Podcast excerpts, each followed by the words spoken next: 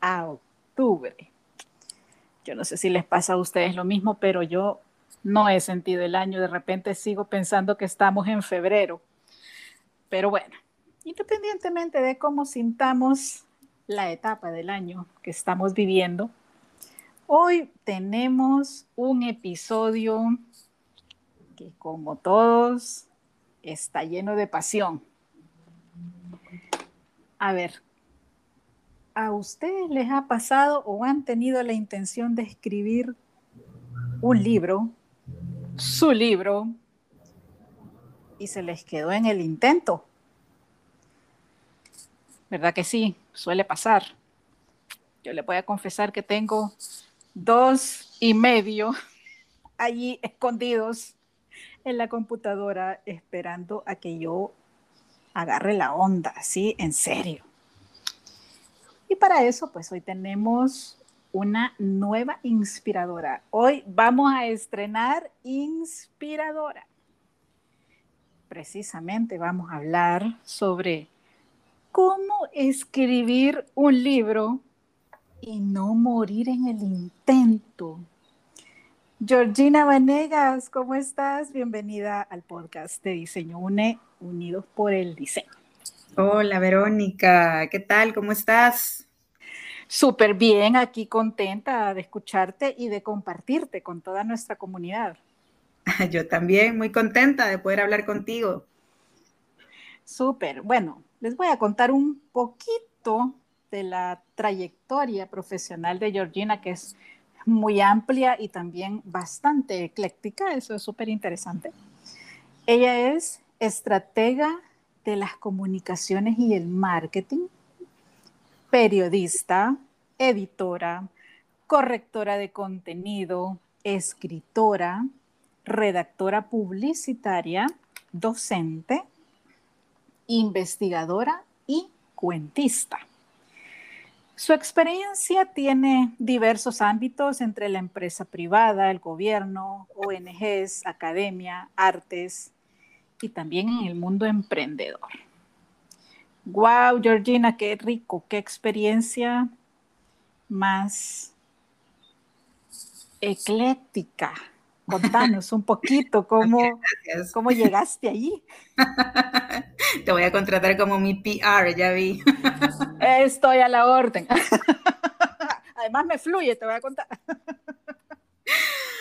Ay, pues, pues no sé. Em, realmente sí, ha sido toda una experiencia, eh, yo diría, bastante divertida. Creo que un conocimiento me ha llevado a otro y de una forma u otra, todo ha estado unido por la escritura, es decir, una experiencia me llevó a la otra, a la otra y a la otra y el hilo conductor ha sido siempre la, la escritura. Ok, perfecto. Entonces, tú te descubres en el mundo de las letras y todo fue como una bola de nieve. Así es, así, así mero. ok. Wow, súper. Y bueno, yo recuerdo que en el colegio, y quizá a algunos les pasó esta experiencia, mis clases de letras eran precisamente las más inspiradoras, motivadoras, apasionantes. Puede ser que los libros sí, lo que me dejaban leer sí, obviamente, pero cuando te ponen un tipo de examen como esto, con libro abierto, toda la cantidad de notas que quieras y te preguntan qué le dijo el tío del primo del vecino del amigo del personaje principal en X momento. O sea, como que bien mata pasión, ¿verdad? Esto. Em, fíjate que eh, yo sí tuve una, influencia así en, el colegio, pero para mí fue súper inspiradora. Ella era mi, mi maestra de lengua y literatura, Vilma Olivo, ojalá me esté oyendo. pero en mi caso, eh, puedo decir que yo empecé a, descubrir mi amor por, los libros em, con ella primero porque ella nos llegaba y nos hablaba sobre la literatura y nos contaba de los chambres de los escritores y se veía que ella realmente lo estaba disfrutando. Entonces yo, muy particularmente para mí, recibir la clase de literatura con ella era un privilegio. Ok. Y fue la primera que nos bombardeó de libros, así de, no, o sea, van a leer dos libros quincenales y así. veníamos de un ritmo en el que tal vez nos dejaban uno o dos libros al año, ¿verdad? Entonces, me acuerdo que... Sí, Ajá. de ella vino y boom y lo cambió todo, ¿verdad? Entonces, justo nos ponía estos exámenes de contextualice antes, durante y después. ¿Qué pasó después de que Electra decía no sé qué y con quién se topó? O dibuje, me acuerdo que nos puso a leer a Horacio Quiroga y nos pone dibuje los personajes de la gallina de bollada. Y era como, claro, o sea, eran preguntas que si tú no habías leído el libro, no podías responder. Era mentira, ¿verdad? Entonces, em, a través de ella es como que tenías que leer mucho y leer a conciencia. Y a través de todo ese viaje de lectura, yo me enamoré de la literatura. Mm. Y así como yo, que desde que tengo uso de razón dibujo, podríamos decir que tú escribes. Fíjate que yo me acuerdo que empecé a escribir como en octavo grado. Y fue por unas tareas donde otro profesor nos dijo, mire, este, tiene que inventarse unas canciones, ¿verdad? Entonces yo me acuerdo que yo las, las inventé. Se llamaba Ramón. de octavo grado, Ramón. Entonces me acuerdo que yo les presenté y pasó la tarea y todo eso y era como el típico profesor que te pregunta, que a muchos les ha pasado esto, ¿verdad? Que llegó donde mí, me acuerdo que me dijo, eh, ¿verdad que usted me escribió esto? Y yo, ¿qué? Claro que sí, ¿verdad? O sea, no me creyó que yo había escrito y yo me acuerdo que yo le dije, bueno, entonces si no me cree, yo ahorita le puedo escribir cinco más, ¿verdad? ¿Qué onda? ¡Wow! ok.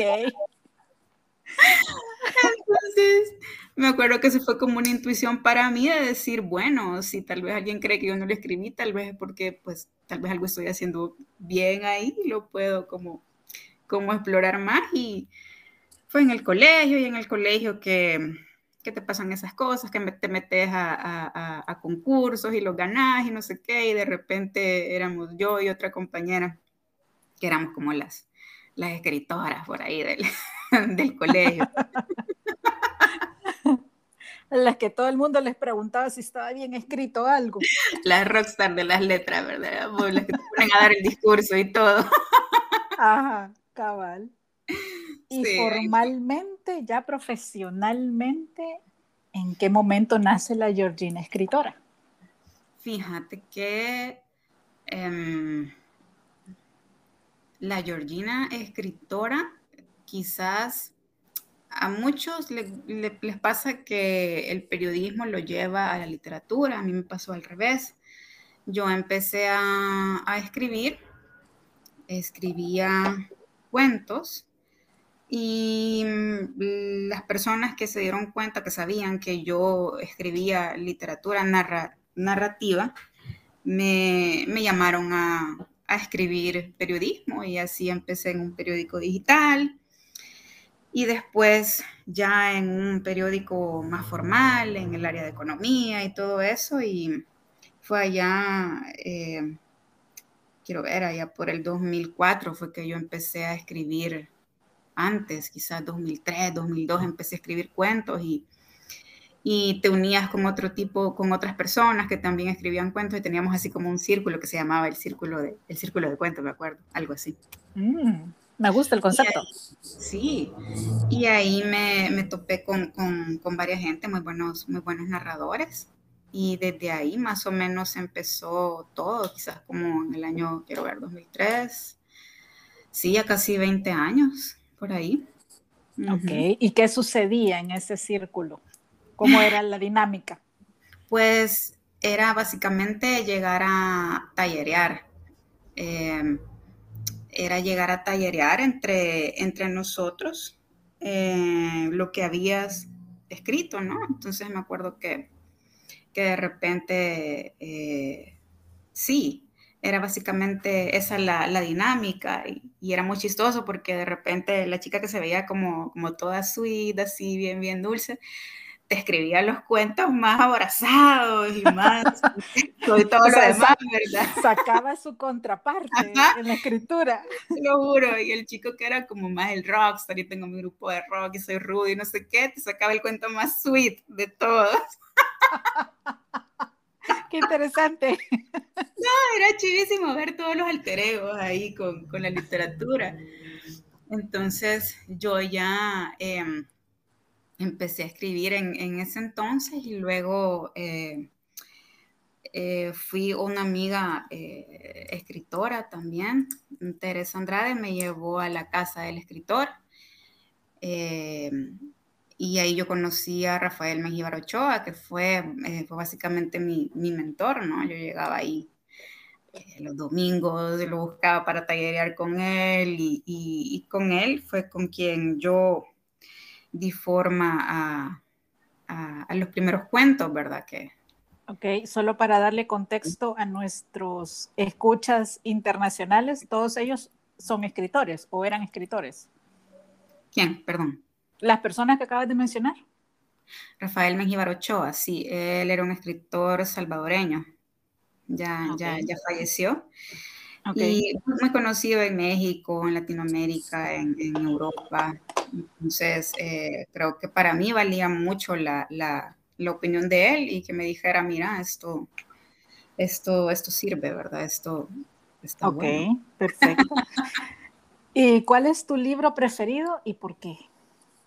Ay, mira, este, eh, eh, yo no tengo un, libro preferido. A mí me, quizás tengo, tengo, eh, por, quizás por, por, vaya, en un momento de mi vida mi libro preferido fue Rayuela, ¿verdad? De Julio Cortázar, porque era em, esa, esa historia de amor matizada con tanto con tantos personajes tan atípicos, tan reales como Horacio Oliveira, y me, gustaba eso, eso de Rayuela. Eh, voy como, como por etapas, eh, quizás más que libros, son, son autores, a mí me, como a todo narrador, nos ha tocado mucho autores como Borges, H.P. Lovecraft, Kipling, eh, todo lo que escriba Poe, eh, Patrick Sumskin, me acuerdo que El perfume también fue un libro que me dejó como... Wow, sí, ese fue fuerte. ¿Verdad? Sí. Como, ¿cómo hace este tipo para lograr que yo pueda de veras imaginar cómo huele el melocotón mezclado con madera y todo eso? A mí me asombró mucho de ese libro eso, que él era capaz de hacer eso. Uh -huh. Sí. Eh, sí, me acuerdo que... Oh, cuentos. Me acuerdo que yo muy jovencita leí El Inmortal de Jorge Luis Borges y yo quedé impactada, ¿verdad? Quedas como que la cabeza te sigue dando vueltas, quedas confundido, quedas como, híjole, ¿verdad? Y han sido ese, ese tipo de, de cuentos los que al final a mí me, me han impactado mucho. Te han impactado, ok. Pero algún autor o un libro en particular que tú digas, me cambió como persona. Estoy hablando más a nivel de valores o a nivel espiritual, si lo quieres ver así. ¿Cuál sería?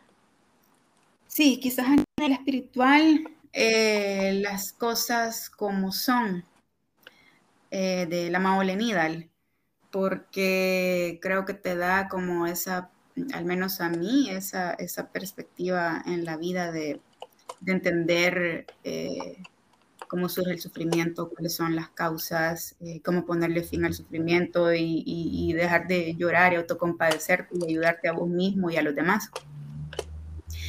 Ese libro, quizás las cosas como son, me, aún lo, bueno, siempre lo, lo releo cuando me estoy poniendo muy histérica, cuando me estoy poniendo muy loca. lo vuelvo a leer. Ok, es para centrarte. Cabal. Perfecto. Eso. A ver, dinos, ¿por qué y para quiénes escribes? Uf, ¿Por qué y para qué? Eh, bueno, personalmente cuando escribo eh, literatura de ficción o, algo así, cuando escribo para mí, realmente yo lo hago para mí. No escribo pensando en que me va a leer em, alguien más, porque es que no, no, si no hubiera escrito nada o no saco el próximo libro que voy a sacar o algo así. No, es como pensar, Dios mío, lo va a leer esto mi mamá, no, no, lo va a leer esto mi amiga, me va a quedar sin amigos, es como, no sé. Sí, fíjate que en ese aspecto sí, yo realmente em, escribo para mí y, qué chivo que, pues, que a la gente le guste y que conecte y que, y que logre empatizar, ¿verdad? Ya a través de mi negocio, ya es diferente a través de, de My Speech porque ahí ya escribo eh, después de lograr hacer una empatía con el cliente, ¿verdad? Y cómo es el cliente y quién es el cliente y qué es lo que él necesita. Claro, y es una misión diferente. es una misión distinta, pero, pero me encanta, me encanta lo que, lo que dices que escribes para ti, porque yo tengo ahora un, una frase, bueno, un pensamiento de J.K. Rowling y no sé, nunca nos pusimos de acuerdo, nunca te lo mostré, ya parezco yo un mago diciéndole a la gente, no nos hemos puesto de acuerdo. y estoy a punto de sacar el conejo del sombrero. pero a ver, escuchen, dice, acabo de escribir lo que quería escribir. Escribo lo que me divierte. Es totalmente para mí. Nunca en mis sueños más salvajes me esperaba esta popularidad. Es un pensamiento de J.K. Rowling. Wow. Sí, wow, wow, wow. Totalmente, totalmente compartido. Sí, sí, yo sabía que te iba a hacer clic, sobre todo por, por lo que nos acabas de comentar, entonces hasta chinita me puse. qué bonito, qué bonito. Sí, bueno, eh, según tu experiencia, ¿hay un proceso creativo estándar para escribir o cada persona lo va construyendo? ¿Cómo ha sido para ti? Eh, fíjate que yo creo que, que no, creo que sería difícil hablar de un proceso de escritura estándar, creo que depende de cada quien. Hay a quien le funciona de plano sentarse a escribir una página diaria. Yo voy a ser bien honesta. No, en mi caso no, no, no, no funciono así eh, porque a veces no, no lo quiero forzar. Sé que es una práctica también que puede ser como bien meditativa, pero yo, yo lo, lo separo, ¿verdad? Entre mi escritura que puede ser terapéutica, donde vos escribís en tu diario y todo eso, ¿verdad? De, del proceso de escritura eh, en sí. ¿Cómo es para mí? Más bien, para mí todo depende del mindset que tengas en ese momento. Porque si yo estoy en el mindset de que estoy escribiendo un libro, me surge de manera muy natural escribir todos los días. ¿Por qué? Porque cuando estás en este mindset de estar escribiendo este libro con este concepto en particular, eh, ves ideas, ves personajes, ves circunstancias en cada momento, así estés encerrada en tu casa cocinando los frijolitos de la noche, te asalta ahí una idea, así vayas por la calle y veas a una persona, un gesto, una escena, que vos digas esa escena o, ese personaje o esa cosa, así veo yo un personaje, eh, es como que te pone bien receptiva a todo el exterior cuando estoy en ese mindset. Ya cuando yo cierro el libro, que yo sé, al fin el libro ya está cerrado, es como que entras en un proceso de, de vaya, ¿verdad? Bueno, en cuestión de escritura, porque yo la escritura le llamo primero, hay una cosa que se llama la vomitada, que es cuando vos realmente vomitas el libro, así le llamo yo. Es y escribir y escribir como, como un vómito, ¿verdad? Sí, es el vómito, el vómito es el inicio. Pero ya, luego ya viene la parte eh, la parte terrorífica que es la corrección del libro que puede llevar la, evaluación digamos. Claro que puede llevar eh, puchica no sé puede llevar meses puede llevar te puedes echar el año te puedes echar no sé. Depende de, cómo se ve el libro, porque ahí lo que ha pasado es que bien se te puede ir la mitad del libro, bien se te puede ir, eh, me ha pasado eso, que se me ha ido la mitad del libro diciendo, no, realmente este cuento no sirve, este es tal, tal cosa, este al final no me gusta, lo tiras a la basura. Y luego el proceso de ver, de, en, eso yo soy, soy como más, no sé, ¿verdad?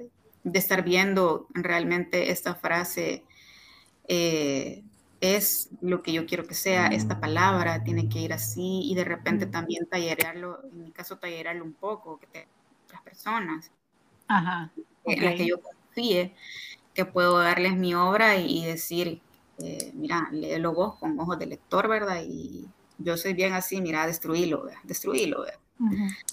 Me recordás a Steve Jobs en uno de sus, eh, de sus procesos también, él dice, mate a sus bebés. No, se enamore de ellos, si no sirve, si no funciona, salud, mátelo, adiós, que venga el siguiente. Exacto. Él es bien termina, eh, bueno, él era bien terminante en ese sentido.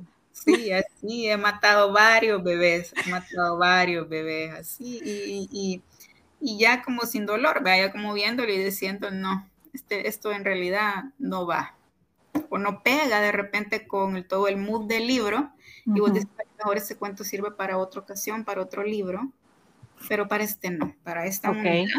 no. Perfecto. Y volviendo a la vomitada, que ya lo bautizamos, proceso uno de Georgina Venegas, la vomitada. Eh, ¿Es, em, manuscrito o sí o sí estás amarrada a la computadora? ¿Cómo te fluye más?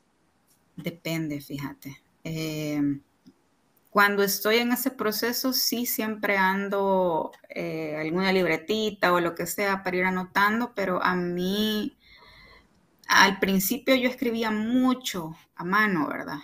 Eh, pero ahora creo que quizás para mí es un 50-50. De repente puede ser a, mano o de repente estás en la computadora cuando, bueno, cuando yo tenía que estar en en, una oficina así de desde las 8 desde las 7 hasta interminables horas, a veces escribía escondida, ¿verdad? Así de, ay, tengo este receso, ahí tengo esta idea desde hace tres días y la tengo que vomitar ahorita porque si no, o sea, no, se, me va a quedar el vómito adentro, entonces era como ahí mismo.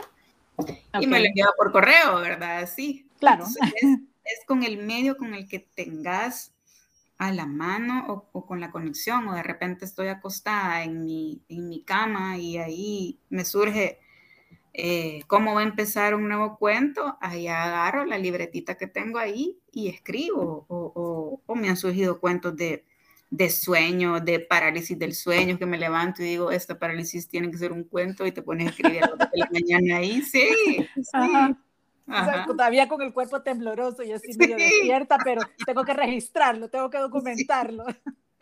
Así mero, como Ok, fíjate que es bien interesante porque cuando yo diseño talleres, necesito escribir a mano. En la computadora para mí es todo más cuadrado.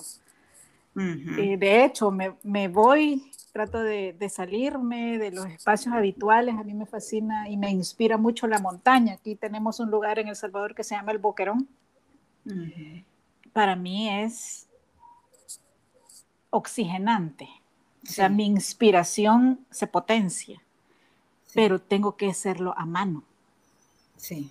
Después pasa toda la máquina, obviamente, también el proceso de, de evaluación de las ideas y toda la construcción, pero pero a mí me fluye a mano. Y te escucho y viene a mi memoria, me imagino que viste la película o, no sé, sobre la vida de J.K. Rowling, que ella también se iba a un café con su máquina de escribir, o al principio pues era a mano, luego pues ya escribía en su máquina. Entonces, igual. Sí, qué, interesante. Me, llama mucho la atención porque, pues, ustedes que nos están escuchando, eh, exploren, ¿verdad? Exploren de qué manera conectan más fácilmente. Y pues ahora también tenemos aplicaciones que escanean eh, texto, entonces como que también la tecnología nos está favoreciendo en ese sentido de decir, ay, tengo que volverlo a digitar todo. No, no necesariamente, entonces también hagamos uso de, de estas herramientas tecnológicas para que nuestro trabajo avance. Mm, cabal. Súper. Bueno, eh, yo considero que escribir un libro es para muchos en este momento también una oportunidad profesional y de autorrealización. Pero nos falta disciplina, Georgina. Ya tú nos diste un primer parámetro de que no hay que forzarlo, pero que también hay que aprovechar estos chispazos de inspiración, porque ahí sí, de verdad, si no los documentamos, si no los anotamos, así sea en una servilleta, después ya no se recuperan, no igual, no de la misma forma. Pero para ir adquiriendo esta disciplina y lograr la meta, pues, o sea, que un libro no te tome cinco años, ¿qué, otros tips nos puede dar? Yo creo que tiene que ver con la inspiración de cada quien, porque, vaya, ponele que vos sos eh, una persona que tiene una empresa ya desde mucho tiempo y dice, quiero escribir mi libro sobre mi empresa, ¿verdad? Entonces, creo que tiene que ver mucho el visualizar. Em, en ese caso, por ejemplo, ¿cuál es tu meta? Que mi meta es que quiero sacar mi libro, mi libro chico, ¿verdad? De, de mi empresa o de lo que sea. Eh, y como a título personal, yo creo que en mi es mi necesidad de, em, de decir, eh, creo que este libro ya he dicho o estoy por decir absolutamente todo lo que tenía que decir, como mm. Y aprovechar, te digo, que no se te vaya el mindset, porque no es una cosa en mi caso que es para siempre. El mindset que yo tenía cuando estaba escribiendo el taxidermista, no lo sostengo ahorita, ¿verdad? Ya soy otra persona, totalmente diferente, entonces sería como muy difícil de repente eh, intentar escribir como yo escribía en aquel entonces. Y si yo me voy, eh, en mi caso muy particular, quisiera hacer eso, creo que verías un salto en el libro, un salto ya mm. de de todo, ¿verdad? Entonces, eh, lo que podría decirles sentido de aprovechar eh, ese mindset en el que estás en un momento definido de tu vida, en, unos meses, en, unas semanas, en, un año, para aprovechar esa energía y, y ese, esas percepciones que estás teniendo y escribir tu libro, porque tengo un amigo que me dice, él, es más bien poeta, a veces un poco diferente, pero me dice, mira, o sea, yo tengo que escribir ahorita que yo tengo esta, esta emoción, este pensamiento, estas cosas, que a lo mejor eh, luego lo ves después de los días, ya cuando has dejado de descansar el texto y decís, realmente esto no me gusta, realmente esto está feo, pero es eso, es de aprovecharlo porque no es para siempre, no lo tienes siempre, es, es, eh, no es permanente. Entonces, creo que es, esa sería la motivación, como aprovechar que ahorita tengo este mindset para lograr eh, escribir y, sacar mi libro, ¿no? Eso sería. Entonces, aprovechar el impulso. Aprovechar el impulso y ese esa, esa cosa que tenés en la cabeza, que dice yo ahorita estoy en este mood, ahorita mi, onda es escribir sobre esto y estoy en esto, ¿verdad? Entonces aprovechar y, claro que es una excelente idea poder escribir aunque sea unas líneas todos los días, porque siempre hay tiempo para hacerlo, ¿verdad? Siempre hay, un cachito de tiempo disponible. Yo recuerdo el caso de un amigo que estaba escribiendo un libro sobre emprendimiento pero en realidad no era él. Él me decía, yo he contratado un editorial y lo que hacen es venir a entrevistarme, me graban, o sea, él, tenía un escriba prácticamente. Otra persona que redactaba por él, pero fue pasando el tiempo, justo le pasó esto. eh, pasaron los meses y le volví a preguntar, porque, o sea, yo, yo era una de las que estaba esperando el libro, ¿verdad? Y así como tarareando los dedos, como, ¿y qué pasó con tu libro? ¿Verdad? ¿Cuándo va a salir? Ay, me dijo, es que ahorita no tengo tiempo para seguirlo y, y como que ya no soy el mismo, me dijo, ya no sé, creo que, creo que todo lo que está allí ya pasó. Exacto. Exactamente, eso.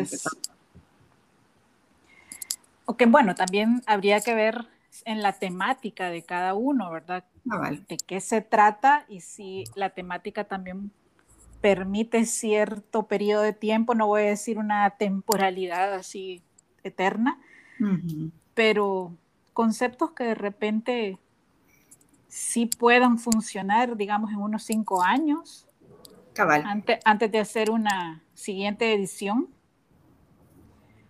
Para no perder ese, por un lado, ese conocimiento que quizás ya sea sabiduría y esa, un contenido que pueda ayudarle a la gente también, que no solo sea algo que tienes la necesidad de sacar de ti, sino que también le aporte al mundo, ¿verdad? De alguna manera. Perfecto. Bueno, vamos a,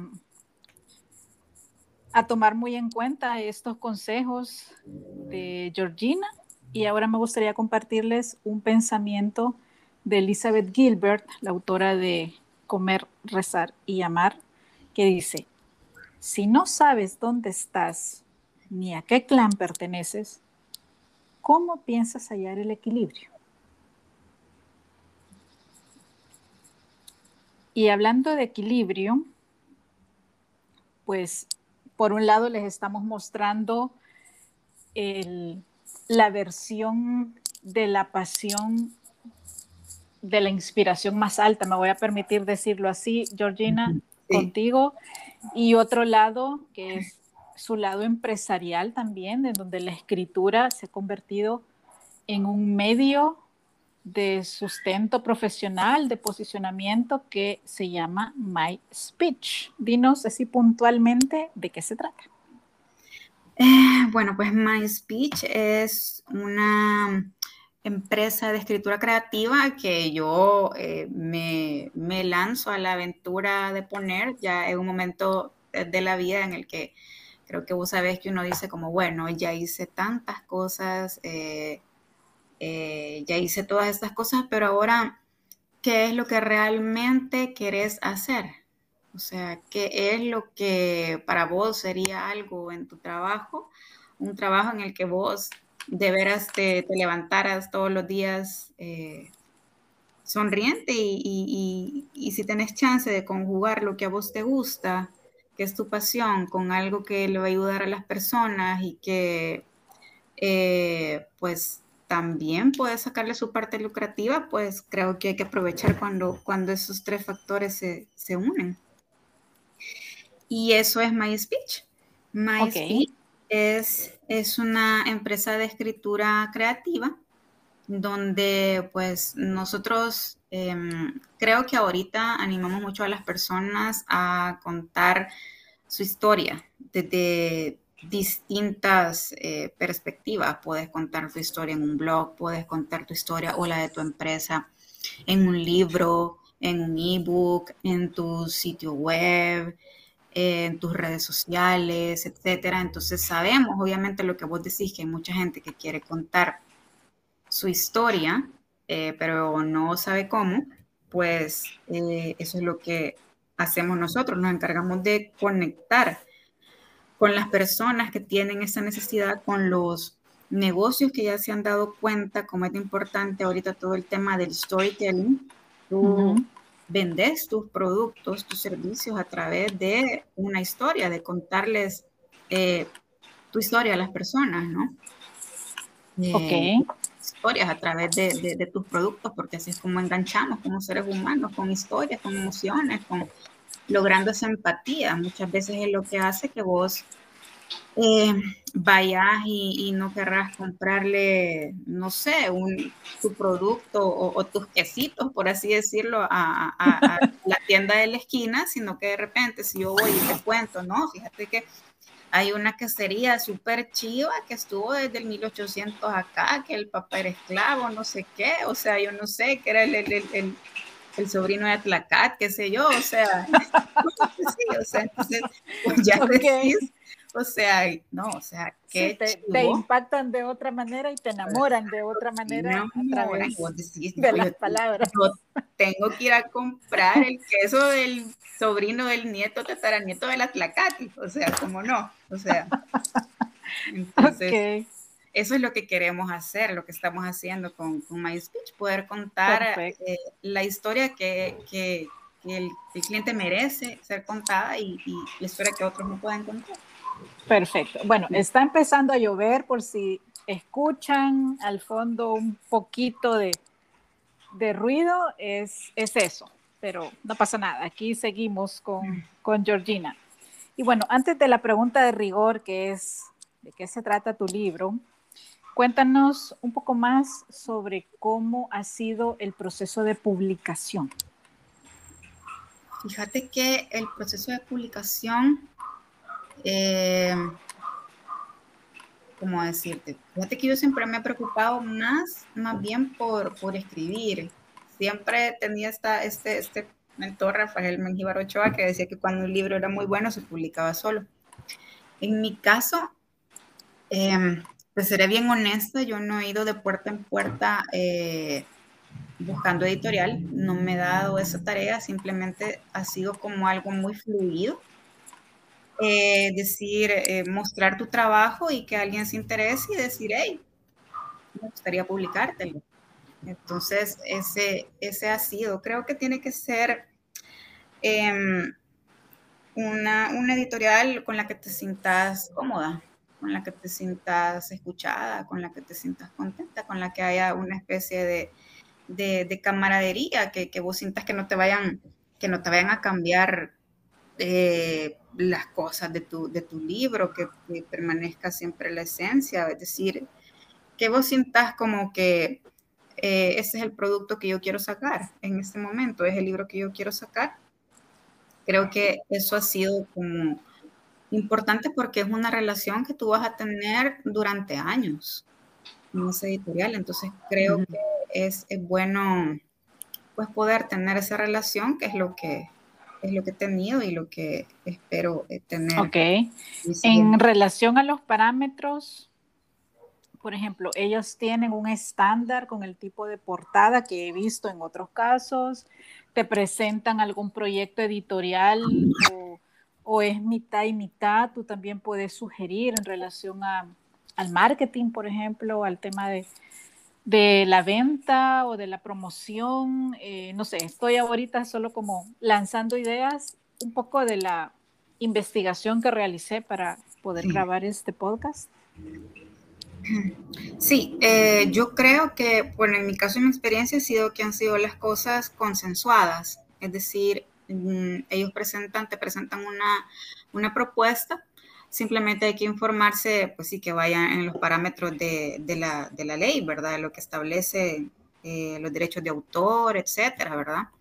Entonces ha sido ese, ese proceso donde tal vez ha sido más, em, em, más así, más, más, más de esa propuesta que es, es lo que estamos haciendo con, el, con un libro, con el otro libro que voy a, voy a publicar en, en noviembre el proceso ha sido así, es como hay una propuesta, mm, ¿qué te parece? Me parece bien, creo que eh, pondría estas y estas observaciones.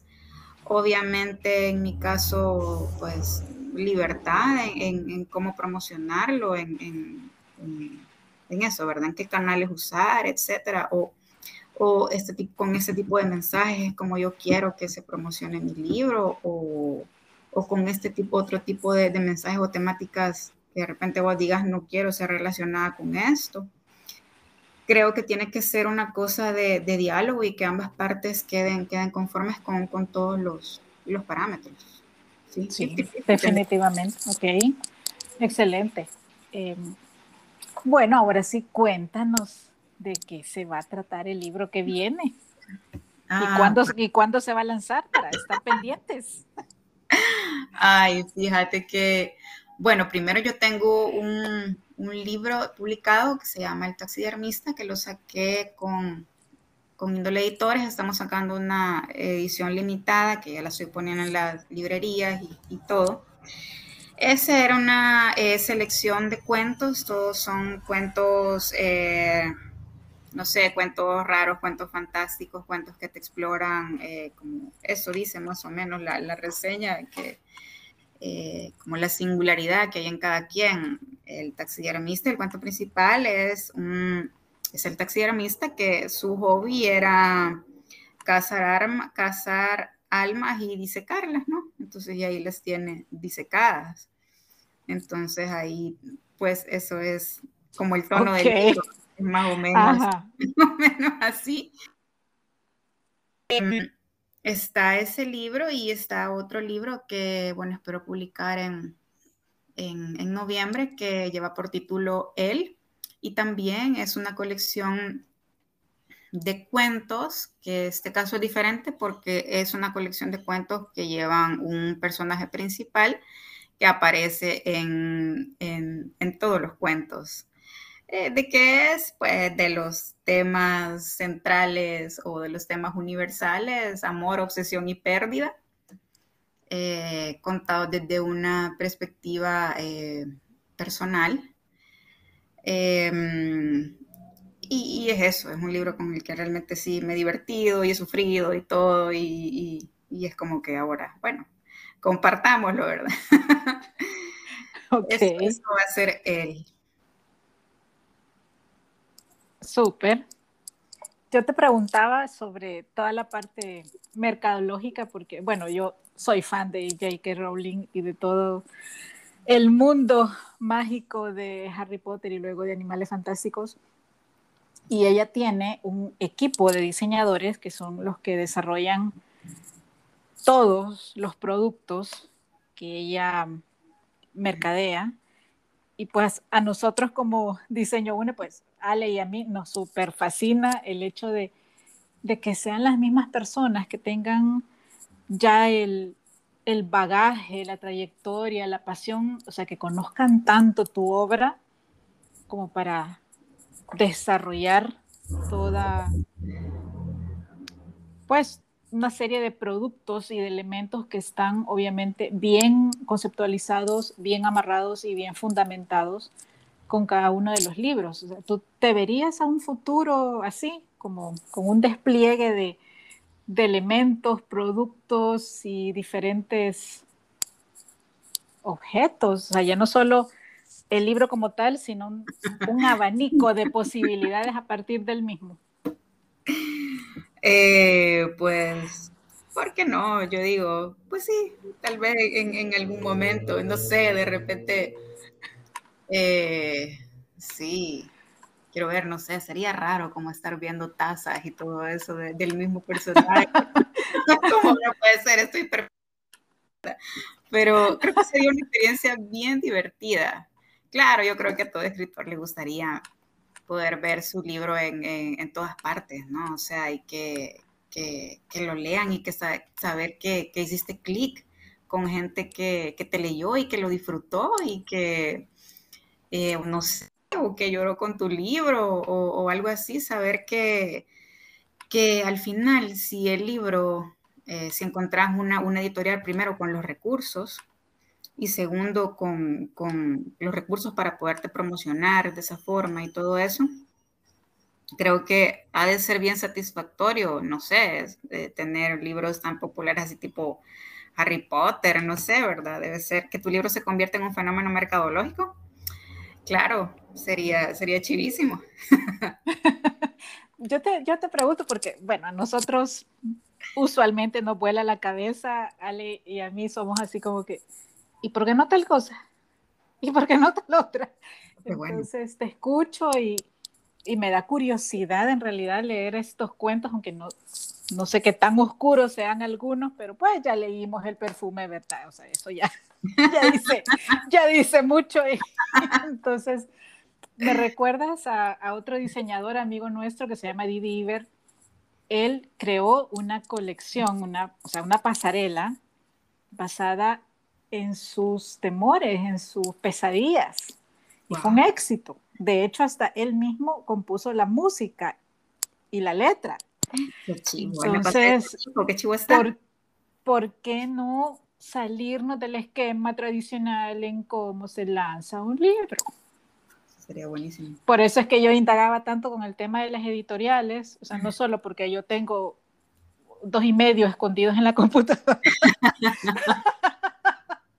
sino porque, pues va, yo te decía, tenemos las pijamadas creativas. Las pijamadas creativas es una micrometodología aplicable a cualquier tema y uno de sus factores es el elemento sorpresa. Entonces, o sea, sí valoro el tema de, de, sentarse a leer ante un público, pero ¿por qué no ir más allá?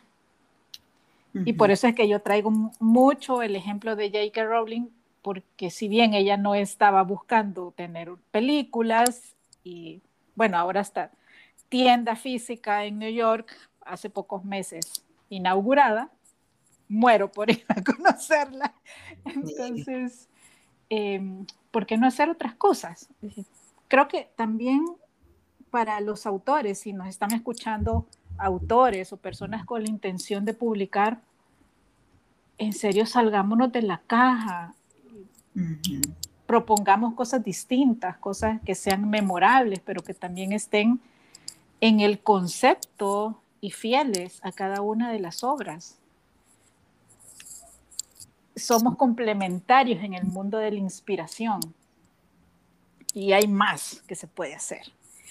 Y bueno, ya casi para ir cerrando este episodio, me gustaría compartirles algunos consejos del doctor Camilo Ruiz, autor de más de 30 libros, uno de ellos publicado junto a Ismael Cala. Me parecieron bastante interesantes y dice el primero, elimina las excusas. Identifica claramente las razones por las que quieres escribir. Tres, decide sobre qué vas a escribir. Cuatro, empieza a escribir. Cinco, averigua y decide cómo vas a publicar tu libro, si va a ser digital, si va a ser eh, impreso.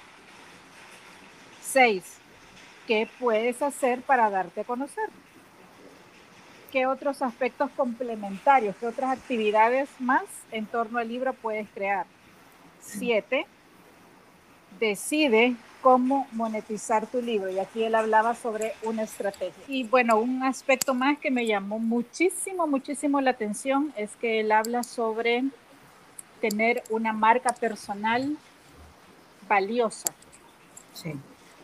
Que ahora a las editoriales les interesa mucho saber qué has hecho. O sea, no en sí solo la obra, no en sí solo lo que le estás presentando como un proyecto a publicar, sino que si tienes una trayectoria, que si eres conferencista, eh, que si eres conocido, si tienes redes sociales, si tienes una comunidad, ¿qué dice tu marca personal de ti que para ellos genere valor?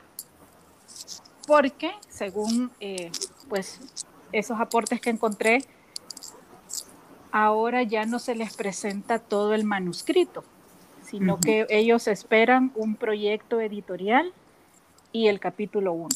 Uh -huh. Y después de eso, a esperar respuestas. Uh -huh. Y pues el, se los quería compartir, me parece súper interesante, porque, bueno, decía el doctor Camilo Ruiz, no esperen a formar o fortalecer su marca personal una vez esté publicado el libro. Ese es un proceso paralelo. Uh -huh. Así que por eso yo ahí te lanzaba, ¿verdad? Un, una lluvia de ideas, Uy, muy al sí. estilo de diseño UNE. Tenés que nosotros razón. somos bien extremos. Tenés razón. ¿Por qué no? sí, sí, o sea, sobre todo porque, bueno, como tú nos decías, se puede trabajar como un editorial, pero también está la opción de autopublicarse. Uh -huh. Y ahora pues también tenemos otra posibilidad del crowdfunding, de estas plataformas en donde tú subes un proyecto y si tiene también una, un eje social, la gente te apoya económicamente. Entonces, hay varias maneras de cómo manejar el crowdfunding, porque hay distintos tipos de cómo realizarlo. Algunos dan recompensas, otros no, etcétera. Pero lo que mi punto es, no todo el dinero tiene que salir de ti.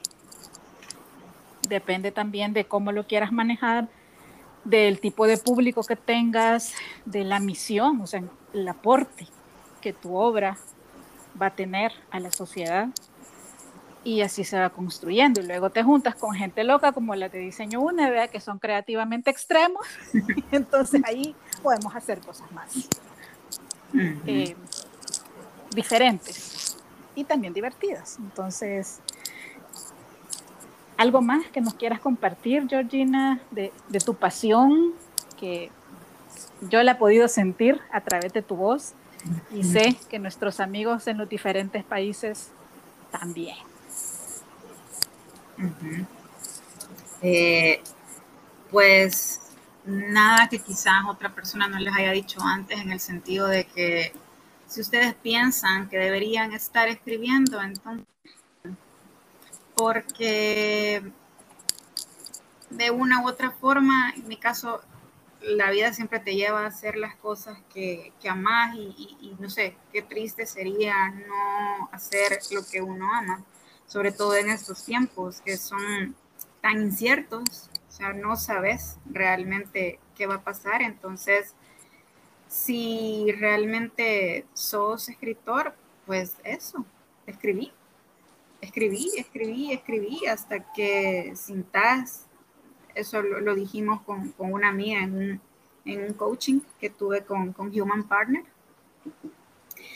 Em, eh, pues, eh, ¿qué, es eso, verdad? Eh, que, hagas lo que, lo, que, lo que tenés que hacer, pues, o sea, que ya no le des más vueltas, simplemente escribí.